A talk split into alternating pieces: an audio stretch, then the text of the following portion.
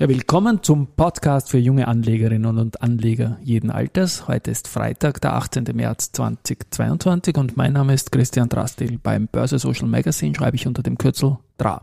Und mein Name ist Josef Kladek und beim Börse Social Magazine schreibe ich unter dem Kürzel JC. Und gemeinsam sind wir Team DRA JC. Team DRA JC.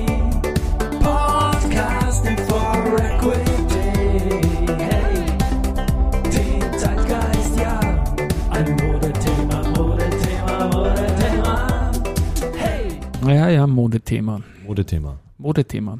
Modethema war früher, heute ist er Freitag, wie ich gesagt habe, der 18. Und das ist ja eigentlich so ein dritter Freitag. Und noch dazu der März.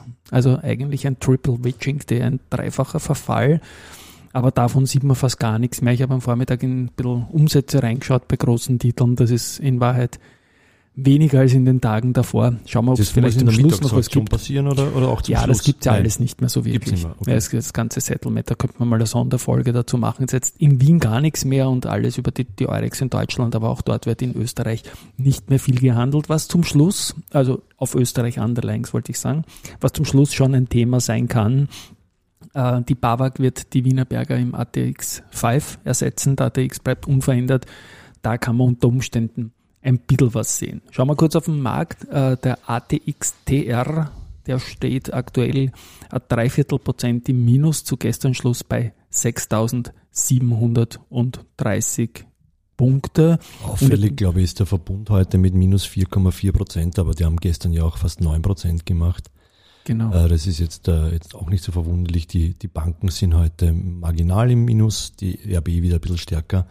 Und äh, sonst ist irgendwie so durchwachsen, würde ich mal sagen, oder? Die OMV Genau. stützt ein bisschen mit 2% den Markt, glaube ich. Sehr schön, ja. Bei der SBO sehen wir heute ein Minus und dazu möchte ich noch sagen, dass der Gerald Grommann jetzt sogar zwölf Tage in Folge, der CEO, in unserem CEO-Ranking führt, immer noch. Heute wird es dann sehr eng natürlich mit, mit einem weiteren Minus, weil die letzten Tage waren schon ein bisschen Konsolidierung Mhm. und der Vorsprung ist jetzt fast weg, aber zwölf Tage. Also ich hätte schon nicht geglaubt, dass die neun Tage vom Thomas Birtl aus 2021 von der Strabag zu überbieten sind, aber wenn man sich jetzt anschaut, was die SBO-Aktie in den letzten Tagen getan hat, sagt man, okay, die Formel war dann so blöd wohl nicht und das ist schon sehr verdient alles. Bei den Gewinnern ist noch ein Nebenwert aufgefallen. Die Palfinger aus der zweiten Reihe, die hat 2,84 Prozent plus und das wird auch, glaube ich, noch jemanden freuen. Ja, Aber- nämlich den Aufsichtsrat, den Gerhard Rauch, der hat nämlich äh, vor kurzem 4000 Stück zu 26,76 gekauft. Ja, und äh, die vergangenen Wochen hat er immer wieder Aktienkäufe gemeldet. Ja, und bei 26,76, wo stehen wir jetzt? Jetzt sind wir ein knappes Prozent drüber. Ah, okay. Ja, aber, Aber trotzdem, ich meine, das ist viel Geld. Ja. Ja, vor allem 100.000 Euro, 4.000 mal 26 ist über 100.000 Euro. Ja. Das ist schon ein Commitment. Und das hat man bei etlichen Firmen jetzt gesehen, ganz zuvor, dass bei der Wienerberger, dass da gleich eine ganze Reihe an Leuten massive Director Stealings getan haben. Was sonst noch, äh, was ich dir noch zuschießen wollte, wenn wir wieder zusammensitzen jetzt, ist eine Nachricht, die eigentlich ein bisschen weg von der Börse geht, aber ein Börsianer hat mich da auch darauf angesprochen. Und deswegen frage ich jetzt dich, Kaspersky. Ich habe mir das dann gestern angeschaut, weil ich habe das nicht so am Radar gehabt. Ähm, also die prinzipielle Einschätzung ist, glaube ich, dass man, dass man, wenn man einen Virenscanner am Rechner hat, äh, muss das zu mit hundertprozentigem Vertrauen zu der Firma sein, die die Software hergestellt hat, weil in Wahrheit lasst man eine Software so tief in das System hinein wie, wie, wie sonst gar nichts. Ja. Ähm, also ich meine, wenn man den Microsoft Virenscanner verwendet, dann ist man safe und gut quasi, weil die haben das System ja gebaut. Ja. Also der, da muss das Vertrauen da sein. Ähm, bei Kaspersky ist halt so, die, die selber sagen, wir sind ein privates Unternehmen, haben nichts mit dem russischen Staat zu tun. Ja, eh. Äh, auf der anderen Seite, äh, wenn die im Moskau im Büro sozusagen Besuch bekommen, äh, wir erfahren das im Moment möglicherweise auch gar nicht. Äh, es gibt ja keine sinnvolle Kommunikationsplattformen mehr, wo man, wo man über solche Sachen berichtet äh, bekommen würde. Und damit ist, ist natürlich schwer zu sagen, was passiert dort. Ja. Also Virenscanner per se äh, immer kritisch zu sehen. Äh, auf der einen Seite natürlich ein, ein, ein gutes Ding, aber die Kaspersky-Geschichte ist in dem Fall nochmal überschattet mit zu wenig Informationsmaterial im Moment und äh, Vertrauen ist gut, aber Kontrolle kann man dann schwer machen, wenn man mal was am System drauf hat. Ja, also würd, Ja klar, ja. Und in die aktuelle Gemengelage an Informationen. Also ich verwende kein Kaspersky, das weißt du. Ich Ja. würde mich anscheißen, wenn ich eins verwenden würde. Ja, na, so. also ich meine, das- wie gesagt, am, am Mac ist man zwar nicht safe, aber, aber da ist, war das nie großes Thema. Äh, In der Windows-Welt ist Kaspersky natürlich eine, eine, eine massive Brand und ähm, ja. aber ich habe ich hab mich dann auch ein bisschen auf Heise schlau gemacht und da sind schon die, die hellen IT-Köpfe unterwegs normalerweise und da wird im, äh, also da habe ich jetzt so ungefähr den äh, sozusagen die Zusammenfassung äh, irgendwie äh, neu formuliert halt, ja. Ja. Na, da wird sicherlich auch bei vielen mit zweierlei Maß gemessen, so wie auch in der, in der anderen Geschichte, die jetzt war, wenn der Druck von sozialen Medien, von irgendwelchen Menschen, die es gut meinen natürlich, aber auch von der Politik auf Konzerne ist, von heute auf morgen Geschäftsmodelle zu ändern und sich klar zu committen, dass man sich aus einem Markt zurückzieht. Auf der anderen Seite, jetzt habe ich gehört, dass Österreich hat die deutlichsten Prozentsteigerungen beim Spritpreis gehabt, im Prozent, ja. Aber die Politik will erst mal prüfen oder Ölkonzerne überprüfen und dann erst Entscheidungen treffen. Also da wird wirklich mit zweierlei Maß gemessen und das finde ich nur super, wenn es ums Bier geht, wenn man mit zweierlei Maß misst. Aber ich war auch schon lange nicht mehr im Oktoberfest. Na, Das da war ich noch nie. Ja. Vielleicht noch ein letzter kleiner Teil, was, was neu in unserer Informationsschiene, die wir uns selbst geschrieben haben, gekommen ist. Wir haben in der Vorwoche ja so einen riesigen Anstieg gehabt in, im ATX und im ATXDR und das war dann der zweitgrößte Punkteanstieg im ATXDR und daraufhin hast du was programmiert und jetzt haben wir da Mittwoch ein Mail gekriegt, das hat geheißen, der 16.3.22 reiht sich mit 213,13 Punkten für den ATXDR auf Platz 17 aller Tage mit dem größten Punkteanstieg ein.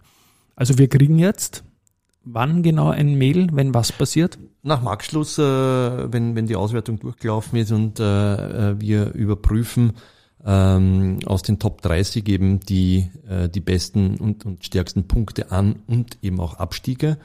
Äh, und ähm, hatten, glaube ich, vor anderthalb Wochen oder was, vor zehn Tagen oder was, wa- haben wir Platz drei gehabt, glaube ich, oder? Am Platz 2 im ATXDR. Platz das war der Auslöser und ein Platz 3 im ATX, weil der natürlich in absoluten Zahlen schwächer ist, Ja. weil er die Dividendenbeschleunigung nicht drinnen hat.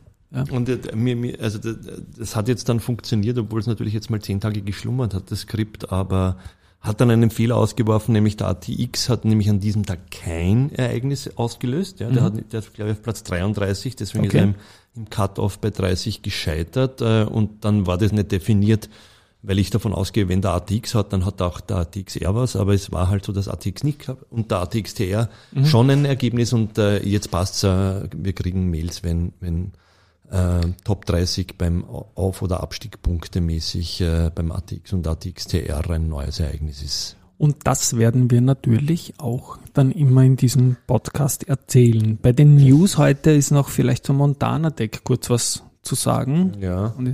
Die, äh, die haben nämlich, äh, die Aluflex Pack äh, hat 2021, äh, also die Aluflex Pack gehört zur Montana Tech Components Gruppe, neben der ähm, Warta und, der äh, Montana Aerospace. Montana genau. Aerospace ist der Ja. Aluflexpack die dritte.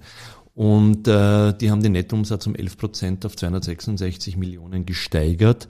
Ähm, gegenüber dem Vorjahreszeitraum äh, 240 äh, und das bereinigte EBIT der Gruppe betrug 200, äh, 20,3 Millionen Euro nach 20 äh, Millionen im Vorjahr, also mehr oder weniger gleich geblieben. Ja. Mhm. Und auch der Ausblick ist und der bestätigt und Ausblick- ist auch gut. Genau, der ist Ja. bestätigt, der Ausblick im Moment für 2022, das war dann, ja. Genau, das ist für uns auch ein, ein Stichwort irgendwie, weil die drei Unternehmen, die wir zuerst gesagt haben, aus, aus der Montana Tech Components Gruppe sind neue Peer-Partner bei uns, Private Investor Relations Partner. Das waren die Unternehmen 40, 41 und 42. Und mit dem heutigen Schlusskurs werden wir die Nummer 43 ausnehmen, au- aufnehmen und äh, da freue ich mich dann auf, ein, äh, auf eine Berücksichtigung der CA Immo. Ein ATX-Wert, der immer schon dabei ist, jetzt eine spannende Phase auch gehabt hat mit, mit Sonderdividende 2 und so weiter, werden wir als 43. Partner begrüßen und ab Montag auch in unserer Übersicht dabei haben. Jo, dann hat die Christine noch äh, zwei Börsenradio-Interviews äh, reingehört, wie wir sagen, nämlich beim Verbund und bei der Post, äh, die wir dann beide in, der Showno in den Shownotes verlinken werden. Genau, die Christine, Christine Petzinkler. unsere Chefredakteurin, genau.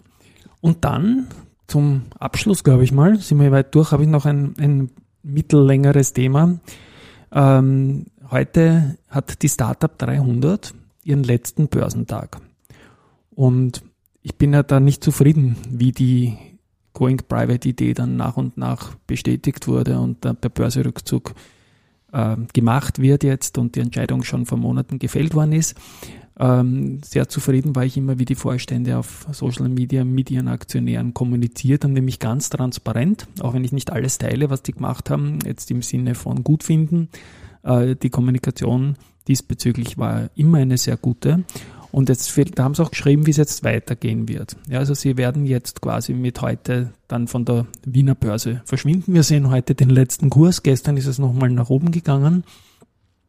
Die werden dann den Jahresabschluss 2021 auf der Website veröffentlichen und dann in der Facebook-Gruppe teilen für die Aktionäre, haben natürlich jetzt dann keine Verpflichtung mehr zur Veröffentlichung von Jahresabschlüssen, von Ad-Hoc-Meldungen oder auch Director-Stealings-Meldungen. Äh, und sie wollen dann natürlich die, die Namensaktien im Firmenbuch haben. Ähm, jetzt sind es ja Inhaberaktien und sie kennen auch nicht alle Aktionäre. Dazu wird es eine HV geben und da wird zum letzten Mal über die Banken als Depotinhaber, wenn man die Aktien jetzt noch hat, wird man da die Einladung bekommen. Natürlich auch Wiener Zeitung, Website und so weiter.